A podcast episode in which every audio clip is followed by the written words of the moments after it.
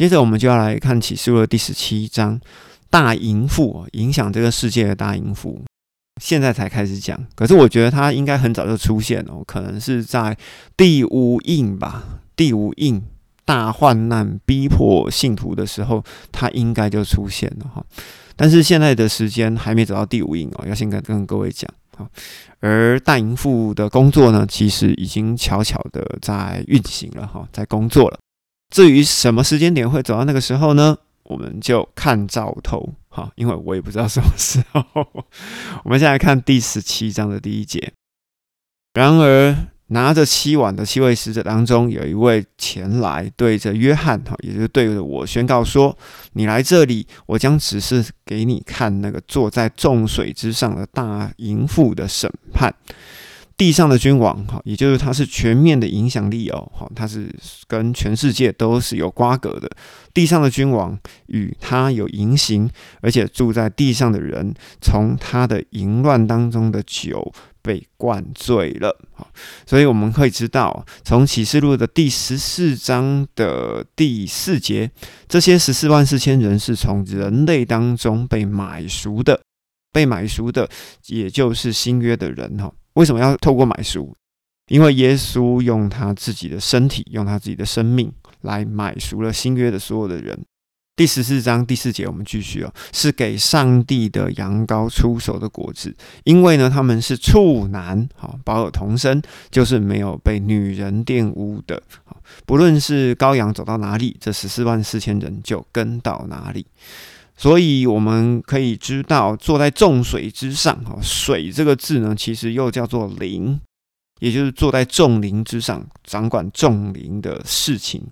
这个大淫妇在推的事情，其实就是普世的宗教合一。于是我们就可以想想看嘛，现在到底有谁在推普世的宗教合一？好，大家自己想一想就知道了哈。所以这个大淫妇呢，现在不会展露出来，因为普世的宗教合一还没有那么明显。然而到后面呢，就会慢慢的显露出来了。而十七章就是要来讲这个大淫妇最终会怎样。然后这个带着今晚的使者呢，就把我带到林里的一个旷野里面。接着约翰就看到有一个女人，身上充满亵渎的名字，坐在七头和十角深红色的兽身上。好，什么叫坐在这个兽身上呢？就代表说他掌管了这个兽。好，那兽的身上呢有七头跟十角，所以代表七个头跟十这个角的势力。还有包含兽都在大淫妇的权势之下，哈，也就是大淫妇管着这一头兽就对了。而我们要想象一下，那个女人穿的紫色和朱红色的衣服，哈，也就是非常深色的衣服，并且装饰的金子和珠宝。她手上握着金杯，充满了可憎之物，也就是她的淫乱以及污秽。在她的额头上有一个名字写着“奥秘亚大巴比伦”。世上的淫妇就是这一切可憎之物的母亲，也就是说，这一切可憎之物的源头就是这一个大巴比伦，就是这个大淫妇。在这边，我就回想起启示录第二章的推雅推拉教会里面有一个自称为先知的妇人耶喜别，引诱上帝的仆人行淫。好，所以呢，我自己猜啦。启示录的第十七章的第五节连接到启示录的第二章，推雅推拉的淫妇，虽然她被丢到病床上，有一天呢，她还是会走下病床哦。所以这个大淫妇呢，嗯，就要来看看谁正在目前还在推处世的宗教合一。接着我们就继续看着那个女人。他喝着来自圣徒以及耶稣见证人的血，哈，并且喝醉了。而当约翰看见他的时候，就大大的惊奇，大大的惊讶，哈。那这些耶稣的见证人的血跟圣徒的血是从哪来的呢？这个淫妇他会指示的兽哦，把不归顺的信徒全部给杀了，哈，并且呢，不听淫妇命令的。也杀了，所以我相信在启示录的第六章的第五印大患难哈，把圣徒人数要凑足的这件事情上面，基本上在这个时候大淫妇应该就出现了哈，所以启示录的第十七章要连接到启示录的第六章一起看哈，所以有点远哈，但是还是要跟大家讲一下哈，因为约翰他的记录其实是一片一片的，一段一段的，他只有一支笔，没有办法同时提到很多的事件。但是呢，他这样子把很多的事件拆开来讲，其实也是有好处的，因为他可以很完整的告诉我们整个淫妇从出现一直到结束，他大概经历过什么事情所以启示录会不容易看的原因，其实也是在这里。好，我们继续往下看哦，第七节。拿着今晚的使者就对约翰说：“诶，你为什么要觉得很稀奇呢？我要告诉你，这个女人驮着那个有七头和十角的兽的奥秘。接着呢，我们就要来讲这个海兽的大纲哈，一节就讲完了哈，就是 第八节一节就讲完了海兽的大纲。那个兽哈，也就是那个海兽，是你所看见先前有，今日却没有。”但是将来呢，还要再从无底坑爬上来，最终要归于毁灭哈，丢进火湖。诶，这一节呢，就把海兽的一生全部讲完了。这怎么讲呢？从创世纪的第一章的二十一节，创造大鱼的这件事情，应该在前两集有提过哈。创造大鱼，其实它应该要翻译成砍伐海兽、砍杀海兽。因为那一只海兽在创世纪的时候已经被砍杀了，所以过去它存在，如今不在，就是它还没复活嘛。但是在末期，哈，就是将来要从无底坑重新再爬出来。还记得我们在启示录的第九章，无底坑打开了，于是，在启示录的第十三章，兽要从海里面爬出来。最终，他们要归入毁灭，也就是要丢进火湖，也就是在启示录的第十九章的二十节，七只兽哈要丢进火湖里面。好，所以一节经文哈 就把整个海兽的来龙去脉，其实它全部都交代完了。只是你有没有把它连结的圣经哈一起看？好，我们继续往下看哦。住在地上，从创世以来，名字没有被记载在生命册上的人，他们见到先前有，如今没有，以后还会再有的海兽，就必稀奇，因为呢，这一群人就会被吸引。在这里呢，要有智慧的心，哈，思考，想想，哈。啊，那我怎么知道要怎要怎么想啊？因为我觉得没有被预定写在生命册上的人呢，才会被迷惑了哈。所以比起这两千年里面的历史的这诸多的灵魂哈，我猜测了，其实这样子的比例上，应该被迷惑的灵魂其实是不多的。我自己个人觉得啦，上帝最终的目的是为了要回收所有的灵魂。于是在这边要讲一下哈，我比较相信预定论。第九节的后半，我们继续讲那个海兽的七个头是七座山，好，七个山头，在那里呢，这个女人，好，就是穿着紫红色的衣袍，有金银宝石装饰的这个淫妇呢，坐在。七个王的上面，哈，坐在这个七座山、七个王的上面，而前面的五个王呢，已经倾倒了，还有一位王还存在，另外一位王还没到，而最后一位王他来的时候呢，必须暂时的存留。诶，你看一下第九节到第十节的叙述哦，你会发现七个王，五位已经倾倒，一个王还存在，另外一位王还没到，代表这五个王哦，它是一个时间轴，有时间顺序慢慢出现的七个王。所以呢，我们会知道这位淫妇呢，在很早以前她就已经存在了，而不是在幕后的时候她才出现的哦。所以这个淫妇是现在存在，好，就是我现在讲话的时候，现在她就存在，只是她现在躺在病床上，好，懂吗？她还没下床。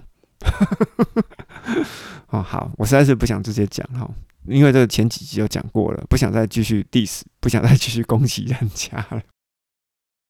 第十一节，我们继续哦。那先前有，今天却没有的兽哦，也就是第八位哈，它是属于那第七位，并且呢要归于毁灭。什么叫属于第七位？也就是兽就是从第七位王里面所生出来的哈。这个从但以理书里面，其实我们也可以看到，在第十章跟第十一章有很多的角，很多的角的上面呢又有一个小角，这个小角就会从众多的角当中生出来，然后变得非常非常的大。好，那角呢，其实就代表是一个势力啦。于是我们回归到呃这边的七座山哈，也就是七个王。你可以想一下哈，从罗马帝国之后接连下来的强权哈，其实是一个接一个。好，一起一落，一起一落。但是你也不能完全只从罗马帝国开始看，因为从代理书的第二章，我们可以知道，其实世界的强权呢，从巴比伦哈就已经开始出现了，也就是金头银胸、铜腹铁腿的尼布甲尼撒王所梦到的这个巨象。这个巨象上面的每一个材质哈，就代表一个王朝统管的文明的世界。而上帝原本的计划呢，是要透过但以理书的第二章，就是四个王朝之后进入了罗马帝国，就可以把这个世界给结束了啊！因为在但以书第二章里面，有一颗天外所飞来的石头击毁了这个塑像啊，形成一个大山，于是就如同天国永远在地上永存。好，这也就是犹太人所期待七十个七之后的天国降临。但是呢，这个天国后来没来嘛？为什么？因为天国的君王，也就是耶稣基督，被犹太人给砍了，哈，给杀了，被钉在十字架上。于是新约才开始。所以从耶稣升天之后的两千年，就是让外邦人再加进来恩典的族群，哈，也就是恩典福音的两千年。而在这个恩典福音的两千年呢，这七个王也就是一起一落，一起一落哈，一直到今天。而现在的教会有说，哎，我们来攻下七个山头哈，为上帝攻下七个山头。那我觉得也是很好啦。那只是你要想一下，如果今天我们为上帝攻下了七个山头，不管是在娱乐业、制造业、金融业、音乐界哈，还是在教育界或者是什么，七个山头大家都自己定。而这七个山头呢，最后被大淫妇、被海兽一锅端走哈，我觉得这样会比较好嘛？大家自己想想。接着我们看第十二节。约翰，你所看到那个海兽的十角，就是有十个王，他们还没有得到权势，哈，也就还没有得到国。但是，一时之间，他们十个王跟兽要一起得到权柄，如同君王一样，哈，也就是在最后期的七晚，他们要同时得到权力。而这个十个王呢，有一个意志哦，就是要把他们的能力以及权柄全部都交给海兽，好，也就是认贼作父了，哈，认海兽为王。而这些兽以及十王就要与羔羊征战，就是之前提到的哈米基多顿。接着呢，羔羊就要来战胜他们，因为羔羊他是万王之王、万主之主。与羔羊一起征战的，就是蒙召的、被拣选的，并且有忠心的。好，这边这样子又会提到上一集的 Q&A，也就是石红女，好 那一群人，并且在这一节里面也提到了启示录的第十六章哈米基多顿大战。海兽要使十个王同样的领受权柄之后，并且在哈米基多顿集结，才会与基督进行最后一战。接着我们看第十五节，拿着今晚的使者又继续对约翰说：“你所看见那众水、众民、众人、各国各语言的人，在那里有淫妇坐在上面。你看这个女人，她就是地上众君王之上。”拥有统治权的一个大臣，好，她是一个政治的权势啊，哈，但是并不能讲说她是一个女人哦。所以在之前我们提到的十四万四千人没有行淫，好，这个淫呢，代表的是忠实的关系啊，并不是在讲说你不能够结婚。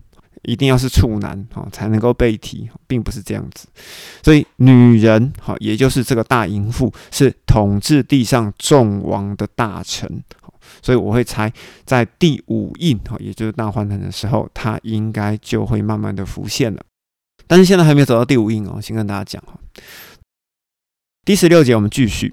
接着，约翰呢就会看到这十个王跟兽哈，就要恨这个淫妇，并且呢使他变成荒凉，并且赤裸，要吃他的肉，并且用火把它烧尽。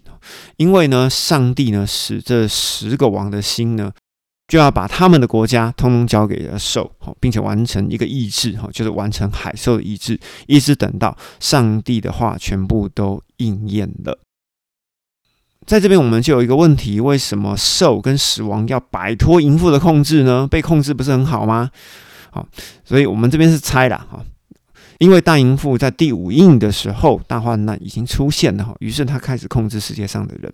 于是，在启示录第七章，十四万四千人被盖印保护，接着呢，启示录十一章，两见证人在末期七年的时候呢，为世界上降下七号之灾。于是淫妇就指示着启示录第九章、第十三章的七只兽要保护人类，于是就引发了大迷惑。因为呢，大家都认为两个见证人是坏蛋哈，他们很坏，因为他们降下灾害，而淫妇还有兽，他们呢都在保护人类。所以淫妇跟兽哈，淫东西喝狼哈，他们都是好人呐，所以才会引发猪羊变色的大迷惑，并且呢，启示录第九章的冥王阿巴顿，他在启示录第十一章的时候杀了两个见证人，杀了这两个坏坏的见证人，于是举国欢腾啊，各国各族的人都来看，但是三天半之后呢，这两个见证人，并且与阴间的死人哦，他们都复活了，成为灵体。于是呢，这个启示录第七章头上有印啊，口中没有谎言，也没有与大淫妇行淫的十四万四千人，转化成为灵体，一起升天，与基督在半空中相会。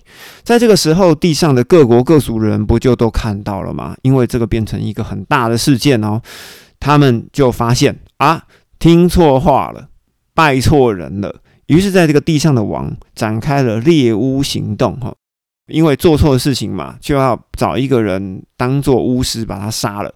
而这时呢，启示录第十三章的鹿兽假先知，他就扮演假的以利亚哦，引火从天降，降落在第三圣殿的祭坛上，让众多人相信，嗯，先知以利亚来了，哈，就应验的马拉基书第四章的最后两节，哈，以利亚来了，所以我们所有的人都要听他的。于是假先知就说：“来吧。”我们来拜海兽吧，这个海兽呢才是真正的基督，并且呢只称大淫妇哈，就是这个城市为女巫啊。于是海兽跟陆兽还有众王呢，就把大淫妇给杀了哈，或者是给烧了。